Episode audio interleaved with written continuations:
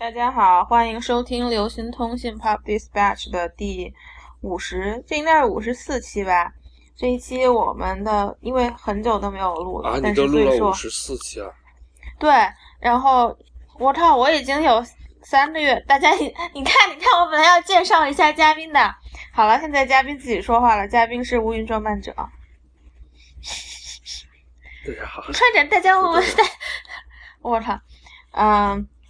所以今天乌云装扮者最近人生出现了新的变化，他们他他做了一个新的公众号，我丢了我的护照，然后丢我的新电我的电脑坏对。他本来是我我这这一期本来是要在纽约录的，然后现在还没补签证，还来不了呢。嗯 He promised 要帮我带带行李搬家回国呢，妈的！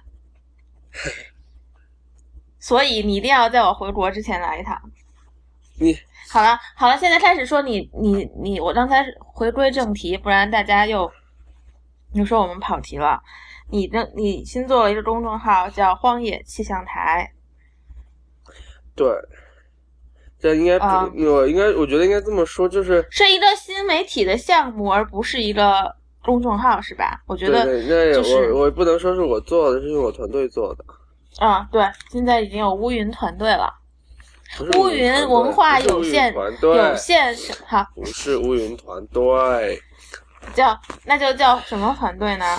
就是荒野气象台团队。这是我待会儿要说一下，因为我其实尽尽量的不想让呃大家觉得好像说这个新的荒野气象台和乌云装扮者的关系太大，因为呃确实是我们团队独立做的，然后我在当中可能是处于一个我就先把团队带起来，然后内容上、选题上这些在执行上都是他们去做的。嗯，好的，嗯，要不然就就其实我就非常的担心，你就变成了一个孵化孵化师。呃，对，但对，我就非常担心，因为会觉得这个这个新的公众号有太多乌云装扮者的印记在。其实我我我我的目的本来就不是想让它跟乌云装扮者有太多的呃，就是呃，就看上去会有太多的联系，所以我在我自己的号上，我除了发了一张图片去二维码去推之外，我没有写什么文章说啊我。嗯，我我做了这个号，或者说我的创业怎么怎么样，我在做什么，基本上没有再去讨论这件事情。所以这就不是 Prada 和 miu miu 的关系，对吧？呃，就不是呀，你就没有对风格上没有什么特别大的。那我会去控制那它的风格，我会去我会去架构它，会去控制它的风格。就嗯，相当于说，我们设计了一款新的产品出来，然后我们有一个，我们还要去去跟团队去沟通，去、嗯去看他们要之后要怎么样去做这个东西。我就对对我来说，它是一个新的产品，那我只是呃设计了一个产品，然后让呃然后我们的同事会去会去执行，会去运营它。嗯，那么呃，为什么要叫？就是你你你你用可能两百个字儿来一段话来介绍，三句话四句话来介绍一下这公众号吧。公众号“荒野气象台”是我对，我在等我一下，不是他还在有时差，所以说就他你会感觉他比较 off，朋友们。我不是有时差，我是我是我们昨天推了那个，我们要昨天要推第一期，然后我到我推完之后，我一直没睡觉，相当于有四十多个小时没睡觉。昨天那你今天出现在了很多的还在睡？我录完我继续睡了。哦，行。嗯荒野气象台，我二零一四年的时候就注册了，基本上是跟乌云装扮者一批注册的那个微信公众号，然后一直留着，然后你嗯就一直隔了很长的时间，突然就把它做，要把它做出来，因为嗯呃，我们对它的定位是一个跟人文、旅行和男孩相关的公众号。为什么是人文的？因为我们不做吃喝玩乐，因为现在吃喝玩乐的公众号太多了。呃、嗯就是对我来说，呃，我没有必要再去做一个娱乐号，不要不要再去做一个时尚号。况且我们也不太，我也不太擅长这两块内容。呃，旅行类的是显然是因为呃，显然呃，我先不说旅行，先解释一下男孩。嗯，男孩有两个方面的考虑，其实非常的实。实实在就是说，第一个我有商业上面的考虑，因为这一块呃很少会有公众号会去专门去触及。然后第二个是我之前我出我之前的出身，我是在男性时尚杂志做编辑，那我对这块男性的内容会更加擅长一些，主要是这两个呃这两个内容。呃，第三个是旅行。也就是说，为什么我们要去做旅行呢？是因为，呃，我们的人文内容包括了建筑设计、艺术这些东西，但是，当你把它放在一个公众号里的时，把这些东西放在一个公众号里的时候，你会发现它很散，所以我们最终需要一个场景把它装起来。那这个场景就只能是旅行，因为你在旅行当中，你可以把这些可以看的。设计、建筑、艺术之类的东西装在里面，所以我们会会让这个号看起来相对集中一些，所以它气质也相对集中一些。所以我们做的是，呃，人文、旅行、男孩这三个词，我们最终放在了呃荒野气象台的简介上，是在我们推送的前一晚上决定要放这三个词的。嗯，呃，之前之前的这个 slogan 是。呃，男孩和喜欢男孩的人，就我们当时，我们还是非常的想把它垂直在性别这这件事情上，但后来我们放弃了这个想法，就是说我们的专题可能是偏向男孩的，但是我们不想去强调这件事情。也就是说，比如说我们当天我们第一篇推的男孩，大家会觉得可能他们不够直，或者说，呃，看上去。就是有点 gay gay 的，但是，呃，我们的初衷其实就是，我们做男孩的话题的时候，我们不会去考虑说这些男孩是什么样的人，他的取向是什么，但是我们做出来就是男孩，不会去说我们现在去强调他的这个属性，因为本来我们是想男孩和喜欢男孩的人，就意味着不只是做给男孩看的，也是做给女孩看的。但正因为我们用了这个 slogan 之后，会让大家更加强调说啊，你这个就是跟男孩相关的。现在我们放弃了这个，放弃了这个想法，也就是说，呃，我们只希我们只希望这个东西，它我们在做的时候，我们偏向呃去探讨男孩或者男生的这个呃生活方式，但是我们不要不会再去强调说他的性别感这件事。所以这嗯，所以这是荒野气象台。为什么是荒野？我忘了，就是好像我之前忘了为什么要去做那个乌云装扮者一样。那荒野就是我们的我们现在的内页的一个真正的 slogan，就是新生活是你将前往的荒野。因为呃，我们里面有艺术、建筑这些设计这些东西，其实某种程度上讲，我们还是想做一个艺术教育的一个一个科普。就它会有一些，呃，科普内容在里面。也就是说，我我自己非常的清楚，就是你要去做，呃，设计类的东西，做建筑、做艺术，或者说做文化类的这些内容，你天然它在阅读的门槛上会相对比较高一些。嗯。但不像在做娱乐八卦号或者时尚号这样，你一抓，就相相当于说你去，呃，钓鱼，或者说你去。捕鱼，你一撒网下去，你可以抓到非常多的你的读者。如果你做公众号是做八卦类的、时尚类的的话，因为这是大众话题。但是我们现在相当于说，我们先要建一个鱼塘出来，先就是要建鱼塘，我们要先去养 niche market 啊。对，我们要先去培养这个这个东西。因为为什么这么讲？因为如果是我和你这样的一个一个年龄段，我们对世界的看法，对美的看法。或者说，我们对美的标准，我们其实已经渐渐，我们基本上已经形成了。我们到现在为止，我们就很难再去，呃改变我们对世界的看法，或者说我们对我不或者说改变我们的价值观，改变我们对美的看法。但是，呃，对我们的目标受众来讲，这些年轻人来说，他们还有机会去塑造他们对建筑。我们已经没有希望和机会了。行。所以你可以去 你那对你，所以说为什么我们要把那个简介改了？就是说，对我或者你在刚开刚刚开始接触这个新的公众号的时候，我们可以去，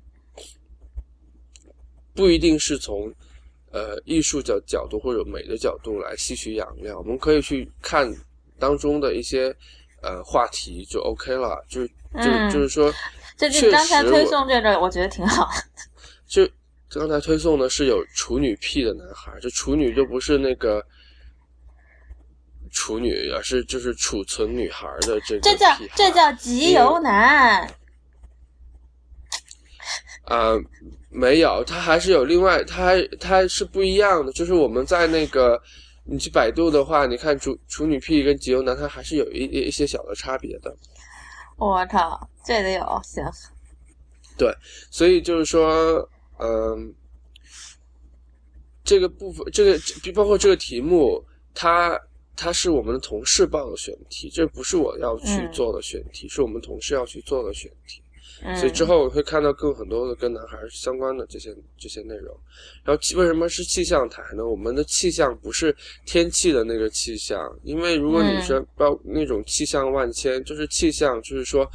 你因为我们要去做这种。文化艺术类的东西的时候，它是会去构构建，某种程度上不是去构建，而是会去让你对你，呃，会去引起你的好奇心，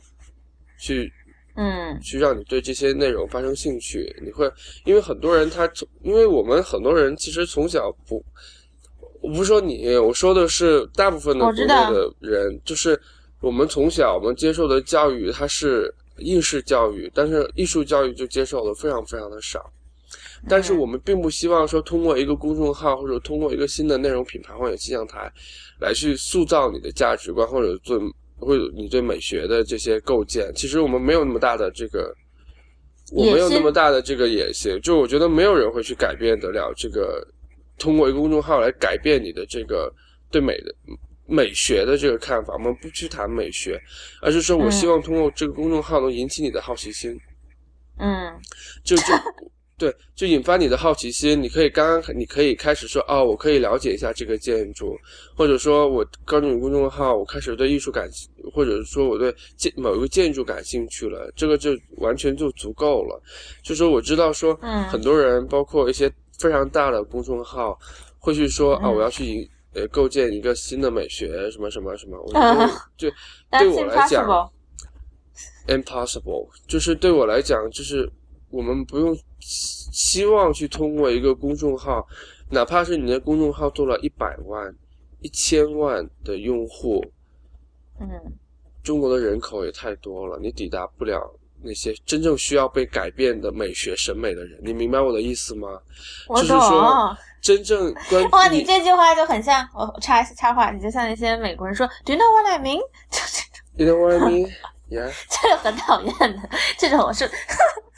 不要，就是说，就是说，真正急需要被改变的那些人，他们并没有关注你。对啊，也就是说，他对你气质相符的人，对你真正有兴趣的人，他们已经是你的用户了。你不用再去说，就说的难听一些，我不用再去做一些三那个新联新艺术团的这个活动，去把什么演出送给。大江南北的人不需要，因为这个没有办法去做到，所以我们希望的是说，已经跟我们有呃相同的兴趣爱好的人，我们可以去开始去去讨论一些东西，因为呃，好，嗯嗯，我饿了，哎，你在，嗯，你就忍着，个面包，那你吃啊。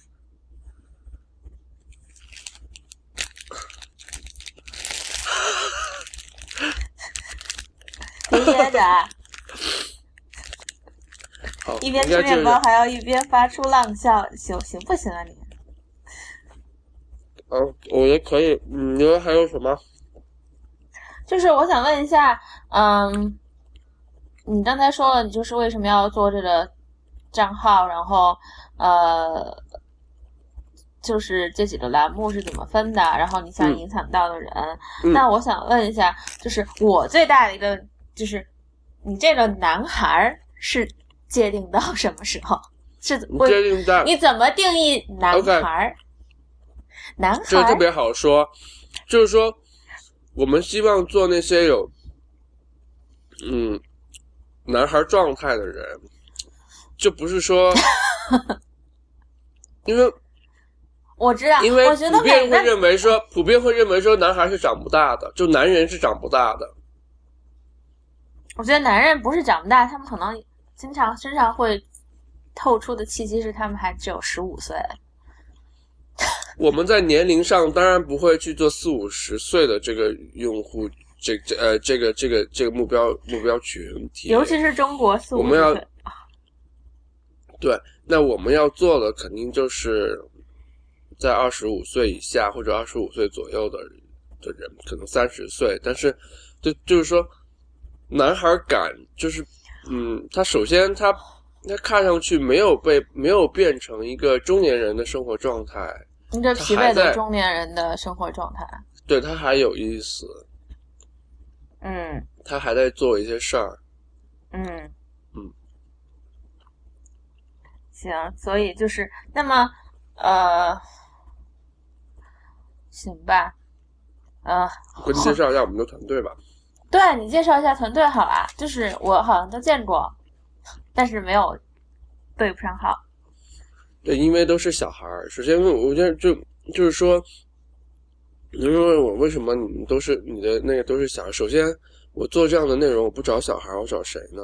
然后第二个就是我们我刚开始做这个自己做工作室，或者说我自己做公司的时候，嗯，你也是个小孩呀？我没有我我我我招不到人，什么意思呢？就是说，一方面我有两个方面的考虑，一方面的预算的问题，因为我没、嗯我当时没有去拿拿任何人的钱，我用、嗯我我我。你现在拿钱了吗？我还没有啊，我现在还还在用自己，还在自己在在在做做公司啊。嗯，就是说，呃，我是两个方面的考虑，一方面我的预算问题，我不可能直接去招到那些非常资深的人，然后第二嗯个，非常资深的人已经不太可能再去重新去开展一些新的创业，呃，就是内容创业的项目，你知道吗？就是说，嗯国内非常资深的人他已经在做他自己的事儿了。就在过去一两年当中，我真正看得看得起的人，已经在做自己的项目了。当然，我没有的人做的不错，好，他已经继续。一定在你我们的我们的位置，我们的位置不在一个地方。嗯 OK，、第二个就是，那那我我你你的工资我我给不了。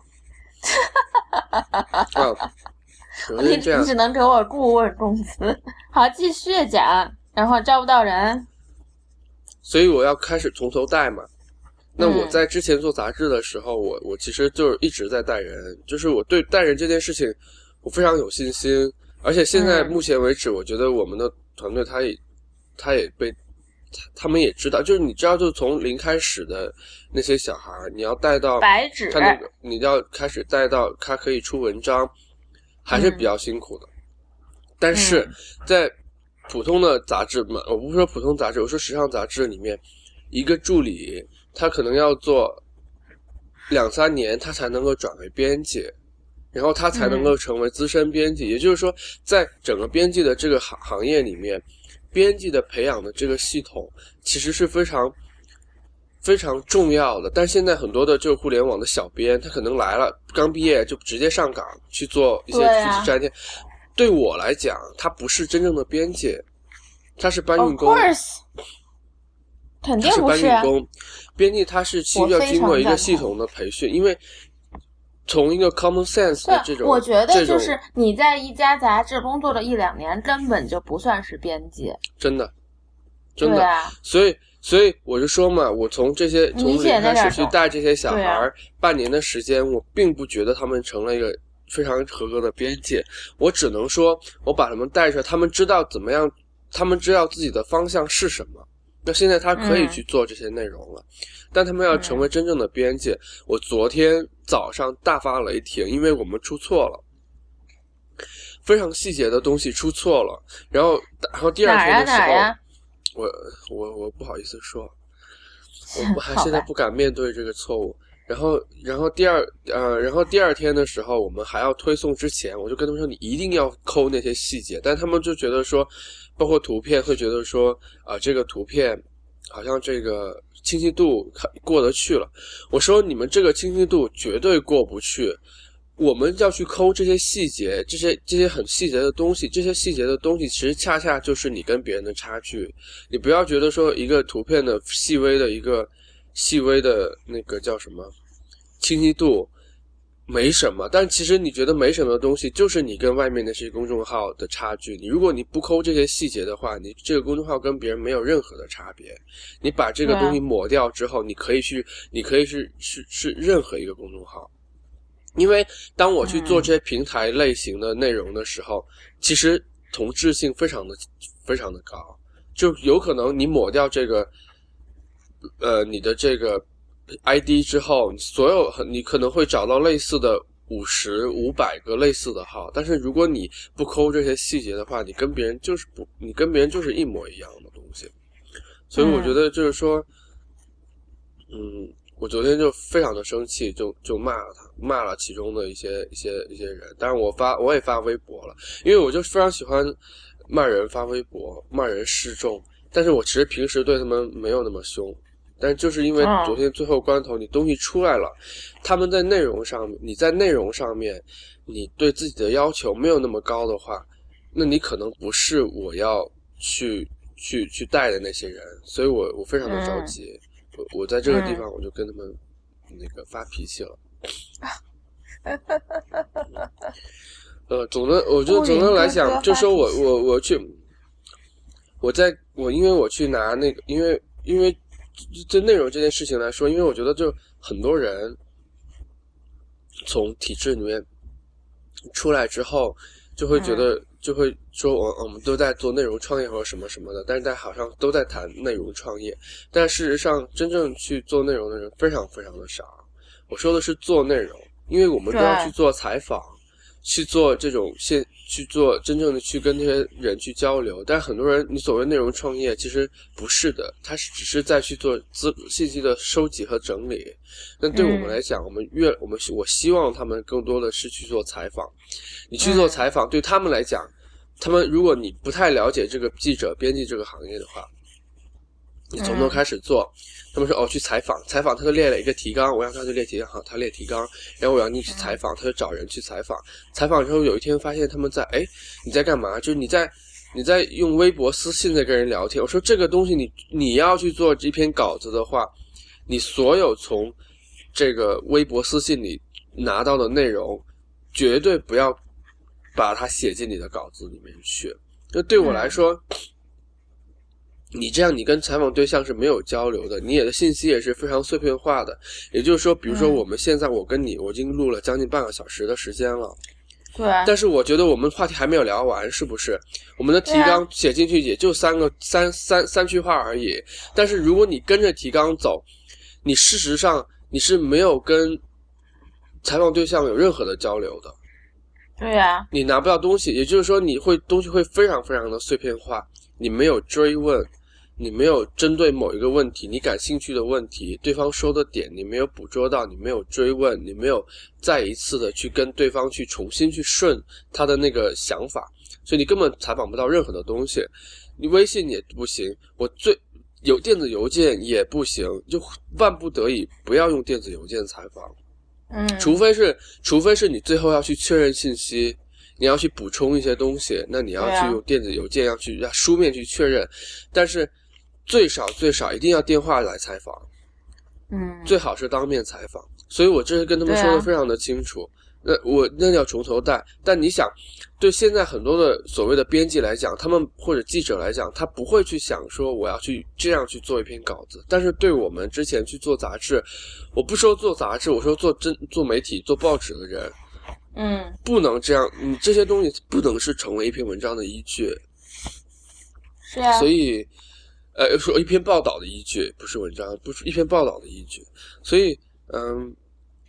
就有很长的路要走。那我去拿投资的人，那嗯，我去拿投资的的话，对方可能会觉得说，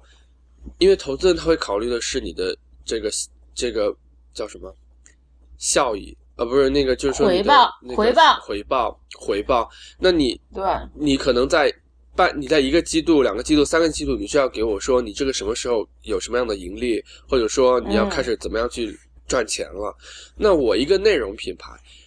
我怎么可能在一年时间之内去给你赚钱？当然了，我现在公众号我可以说啊，我可以去用广告来赚钱，但对广告来讲，广告如果你只是靠广告来赚钱的话，投资人是不会投你的。对啊，你要么去去弄一个电商啊，或者什么什么东西出来，那这对我来说，那这不是一个内容出来的方式。那我的人根本就还没有开始学会做内容的情况下，我不可能让他们去卖东西。对啊，是的，那么我就不太可能去找到太有操守了。我不是我这这我这这对我来说，我要去做生意非常的容易。那我为什么不嗯招五、五六个人来直接给乌云来做做内容，或者说直接开始来开始卖东西？为什么要做一个新的内。我为什么要做一个新的内容品牌出来？因为我就是因为我们就是先去慢慢先把一个内容品牌先做出来。那投资人来讲，他们很，我觉得很多的投资呢很难去去去去认同说，我可以花时间来等你。对他不会认同，就是说商人嘛，他也就不会认同你要有的时间，有的东西得养才行。对，当然我很理解这个东西，因为对，但我说我说的是，尤其我可以去做在我国商业的东西，我可以做商业的东西，但是要给给内容时间。一本杂志从它从开始到出来，它嗯要形成这个杂志很很资深的这些巴巴沙巴沙多少年了？你说刚做完活动嗯一百五十多年了，年，你要形成今天这样一个品牌，也许现在芭莎根本就不是一个，就是说，芭莎它现在就就是在互联网时代，它可能已经没有那么强势了，你知道我的意思吗？也就是说，哎就是说一个那么历史悠久的品牌，它已经不没有那么有影。那那么在互联网时代那么有影响力了，那何况你是一个新的这些东西，你连编辑连采访都不会做的时候，你就要去出来一个所谓的内容品牌。我先想一下，就现在我们做公众号的这些算内容品牌吗？其实它只是一个 blog。也就是说，如果你真正形成一个品牌的时候，你是可以去有更多的可能性的。嗯，就做品牌，第做品牌现在在呃，我不知道怎么说，就是说，我现在连人我的人连做内容的这个能力都还要再继续再培养的时候，你不可能一开始砸，我就算今天拿了一千万，我去突然去招了 N 个人过来，你也要去这些人你也要去磨合的，因为你要做的是个新的东西，它的气质是什么，它的 slogan，它的之后的发展方向是什么。所有人来，你也就算是非常资深的人来，大家也要去磨合，所以还是需要时间。我也不太喜欢现在所谓说我要去投内容的这些很多的这些投资人，就是我之前我去，我之前好像说过，就是我去跟，就遇到一个真的遇到一个傻逼，就是那种，就我当时还在 我当时还在杂志社，我当时还在杂志社，我已经我我其实已经算非常资深的这些编编辑，我去嗯我们，然后当时我我们去说的时候，他一上来他就说，你不要以为你们拍那些视频，呃。拍的很好，是我，我只能给四十分。我当时如果我没有考虑说我要去拿钱的话，因为我不知道这个行业的规则是什么，我当应当我嗯当场应该大发雷霆吗？怎么啦我？不太确定，所以当时我什么话都没说，所以他就说，他说这句话的时候，我就想，你他妈你你你你算老几？你这么说我我做的东西，你根本就不是做内容，你说你他妈你谁？我就你觉得是这样你你你很多人他浑身你浑身穿的没有一个部分是体面的，你长得你的头发都油成那样了，你来跟我说我做的那个时尚类的视频。四打四十分，你去你妈的！就当时，如果我当时我我没有考虑我要去拿钱或什么的话，我真的当场跟他打跟他打起来。但是，但是你就知道，我当时我非常的失望对这件事情，我就说，其实你要很多人声称要去做内容的人，或者说要去嗯投内容的人，或者说你有很有那种野心去投内容的人，你其实并不尊重内容，或者说你并不理。你是呀，你可以说，或者或者说，我们确实做的不好但是并不但是你必须要先，你要去 respect 这件事情，对，因为是你来找我，不是我来找你，好吗？对，你知道这这件事，这这这这句话就好，这句话可以作为这这次的 quote。这件事情好笑就好笑在是你们来找我，不是我来找你。嗯，然后你上来你就说我东西不行或者怎么样，因为因为那个东西是我在杂志社里面我们跟团队做的东西，嗯不是我，就你来找我的时候，你你是冲，当然你是冲着乌云了这个这个这个人来，但是你上来你就说那个什么，那你到底是觉得我会做内容还是不会做内容？我首先这么说，当然我并不觉得我做的内容差，首先我并不认同你说的我的东西是四十分，你你他妈你算老几？你来，你你你你你完全你你就是我之前做的男性时尚杂志里面用来做一个 before 的那些人。对呀所以就是说我当时很失望的一点，就是在于说，，before 的人，呃，对啊，你就是那个所有时尚杂志里面用来做 before 来做反例的人啊，而且你这种人未必能够成为一个 after。就是我我我我不知道怎么来说，就是我非现在就是到现在为止，我就对那天发生的事情仍然非常的失望。就是说，我觉得它它反映了某一种程度，它反映了内容创业者和投资人之间的某种非常微微妙的关系。就是大部分的投资人，他声称说啊，我们非常尊重你的内容，非常尊重你做内容的能力，或者说我们非常想投内容，但事实上你不懂内容，而且你不懂的情况下，你没有 res 你没有尊重这没有尊重这些内容，所以我觉得说，那我就没有什么好谈的。嗯而且你知道，当天因为这个这个投资人他们是跟一个门户，呃，去嗯合作了一个基金，所以这个门户的人他对，他们之所以会去找基金来跟他合合就办合办了这个项目，就是因为做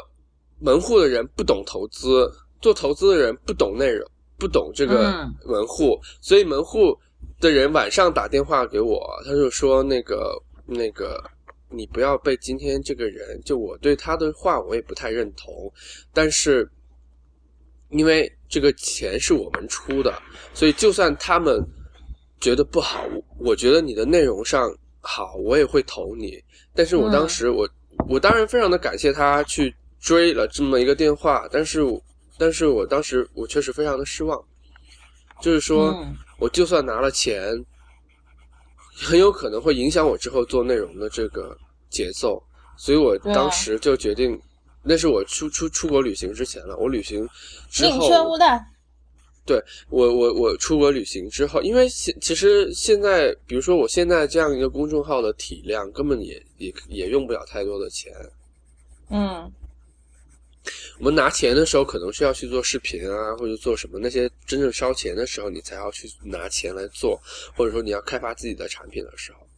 嗯现在，嗯，就我开始我带这些小孩儿，呃，说实在的，没有花太多的钱，嗯，或者说我们不需要你砸多少钱来做这些东西。但是另一方面，我现在慢慢的，因为我们的内容框架已经有了的时候，就我们现在已经出先开始出内容了，内容框架有了，我想提高我们所有人去做事情的效率，或者说我们公司的效率的时候，我就开始去考虑去去去去去见一些呃投资人，因为现在又有开始有人来找我，因为我东西开始出来了嘛。嗯又有人来找我了，而且投资人在过去一年他们没有投到特别好的项目，你知道我的意思吗？啊，sorry，我不说这句话了。就就是说过去一年嗯大家投了很多东西，但是真正有回报的并不多，就大家都在花钱花钱花钱，而且现在大家找不到太多的好项目去投了。但我现在就是想说，嗯，如果就算我现在见投资人，我可能也不会会在两三个月之内，就是就好像说我就能拿到多少钱，可能还是在呃靠近年末的时候拿钱，我们再去做做那个呃一些呃可以提高我们效率的融资。那也嗯未必，我不知道，因为其实现在还觉得说我拿自己的钱做事做事情还是比较比较比较踏实一些。嗯，好吧，那我还要问一下，就是，嗯、我想想啊，就是你为什么把那个你的标志是怎么决定的呀？三角形是吗？对啊，就是我希望它跟我们是整一套体系嘛。乌云装扮只是一个圆圈儿，然后那你还要做正方形吗？然后荒野气象台是三角形，三角形对我们来讲，它它是山的形状，哦，所以它很符合这个公众号的气质。它是嗯。绿色和和金色，就是我们用大地色嘛，就是绿色和金色，嗯。就是就它还是 make sense 的。然后我们下一个，我们下我我的下一个不是正方形，就是说可能我也是融到资之后，我会去做我一个线下的项目，就是说嗯。那个时候我会去丰富我我们这个公司的这个产品嘛，有乌嗯云，有有荒野气象台，那下一个可嗯能是个线下的项目，线下的项目是一个评分系统，就是哦。会去，所以我下一个会是一个五角星，你知道我的哦就是你这都已经下一个 logo 可能会是一个五角星，我嗯没关系啊，嗯。这不是个秘密，五角星嘛，这五角星它它是一个形状，它不是一个 logo，我 logo 我可以重新去设计，但五角星的 logo 多了去了啊，嗯它是一个评分系统，所以具体是什么评分系统，北朝鲜我就我就不说了、嗯啊，我就不说了，就是说。嗯凭什么凭男生嘛？不评不评不评不是评男生，你不会，你应该是我我私下跟我告诉你，我在这儿我嗯不告诉你了，就是就是我们是做一个线下的评分系统，啊、嗯还是挺有意思的啊。线下怎么叫评分系统？上哪儿评呀？你比如说，我我不是说我们要去做这个事儿啊，我说你比如说米其林，它就是线下评分啊，是不是？OK，fine，、对吧？我们也要去做一个，我们不是去做餐饮啊，这个不是不在我的兴趣范围内。但我说的是，就是说我们要去做线下的东西，那我整个嗯我需要去让我的这个公司的产品丰富一些。那到时候嗯可能就是我先把、我们先把这个荒野气象台或者乌云装扮者先做好，然后我们再去做其他的。乌云乌云装扮者还是我自己在做，那荒野气象台是啊团队在做。那这个下一个项目那，肯定就是还是另外一个团队在做，就到时候再说吧，不着急。嗯，所以说乌云道还是有他这这人还是有机会再招人的，大家要大家要密切我 我拿对，就看我们就看我们的看你下一个招不招得起我。希望能招得起你。嗯，我呃行，那那那那你什么时候补补完护照来纽约呀？操！我个什么时候啊？因为我六月份的时候，那个有一个北欧有一个旅游局的的差，嗯我去北，我就我直接去北欧了。然后那你不来纽约了吗？因为现在我就我会找时间去啊，因为因为我现在没有那种，因为我现在没有那种整段整段像我去年那样三四个月的时间了，因为我现在在做公司。你就来来一个星期、两个星期啊？两个星期已经很奢侈了。两个星期，你想要么就算是荒野气象台，两个星期我也要推四篇四四次推送了，不行。嗯，那就不来了呗。四月、五月，那就北京见了呗看有。什么时间吧。行啊，气死我了！你也得讲讲你护照是怎么丢的呀？我如果知道它是怎么丢的，我现在就能把它找着。我电脑还坏了，我的电脑，我我真的觉得当真的当时真的是碰到水逆而已，就是嗯就是有一天发现护照不见了，然后有一然后我去机场把电脑拿嗯出来、安检的时候，发现我的电脑变形了，然后那你现在过了安检一打开，我我换了，我一打开发现开不了机了，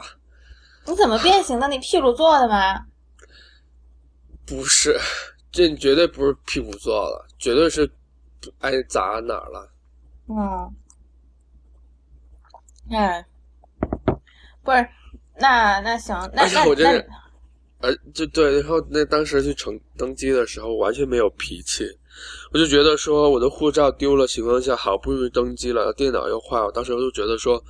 心里想还有什么？就我现在你就让我先回家吧，我真的不管这些了，就还有什么？我觉得没有脾气了。嗯，那行，那那你们现在一个星期会推送几期呢？一个星期推送两期，周六日推，但是我这个是还是在一个实验的阶段，因为周六日在微信来说不是一个好的推送时机，呃，然后我们一周推两次，可能一六六，日都推，那你小孩都没周末了。正是因为我们要有周末，所以就在一到周五的时候先做好，然后周五、周六再直接就把它推出去了，我们就不用上，那班那。还差不多。但是，但是我也在考虑这个问题。我们是一家创业公司，怎么可能会有周，怎么可能会有周六日呢？那 那就六天呀，你总得有个礼拜天呗。所以我就是，呃，我也在考虑这个问题。我们其实一直有周六日，对，但有周六日对我来说，我也是想休息。也就是说，我这个事情可能对很多人来讲不是很上进的一个办法，就是说，你周六日或者说你们这样根本就不像一个创业公司。我心想，我们做内容，嗯我们我不知道，就是现在我们大家所有这些东西都在试试嘛，都在试错。嗯，我也不知道说我这个东西就是完全对的，嗯或者说怎么样，我还是慢慢的、慢慢慢来吧。我创我们公司注册，或者说我办办搬进工作室到现在，其实过去也就半年的时间，半年的时间，呃，对啊，就是好歹我东西出来了，嗯，对，就就是这样。对，我还要给你寄杂志呢。我操，我最近事儿太多了。啊，我们已经不指望了，就已经说了三四个月。我操，你去死！操，不能说这个。我下周寄，你快呀！我我也不指望你来了呀。啊，这也说了三四个月了。OK OK，那那你十天以内告诉我你到底来不来就行了。啊，行，那差不多了。嗯，你们现在好像有，应该有五六千粉丝了吧？啊，还没有那么多，你那也太快了。就我们还没有上，我们还没有上之前，因为我自己用自己的号推了一次，然后嗯呃也朋友大家都帮忙发朋友圈。嗯当时没推的时候，将近四千的用户，但是现在现在我还没看后台呢，因为都是他们在后台，我现在不知道，但也没应该不会涨那么快吧？嗯因为现在微信微信涨那太太太太太难涨涨粉丝了，而且我们这个号呢，嗯我们如果是想涨粉丝的话，就不会就就那么迫切的涨粉丝的话，就不会堆在周六日去推，我们可能会分开变成 daily 的更新。嗯，但是现在就是说，我们现在还是在沉淀内容，行，就这个东西，我们之后还会有一些新的尝试，所以它，对对对，它不可能只是那个一个公众号，当然我们也有嗯微博，但也不只是微博和公众号，肯定还有其他的嗯东西。那、现在先先把内容先沉淀下来，我我是我真我说真的，我不着急，就慢慢来。嗯嗯嗯，行。那我待会儿怎么发给你？那我就把这个录音发给你。对你直接把这个录音发发给我吧。行哎，，你不用那个，你不用说结束的话吗？我要说呀，我就是你说，就是怎么发给你？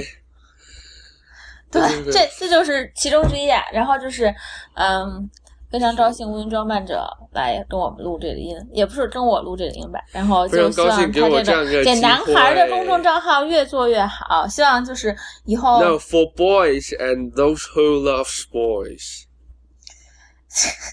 行，就希望我要是有儿子也能 看这公众号。我在说什么？啊，好的你，你本人你也要支持就好了我看了，我我大号小号都订阅了。啊，好吧，行，嗯，好，那好那我待会儿就发给你嗯。好的谢谢大家，谢好谢，嗯。拜拜。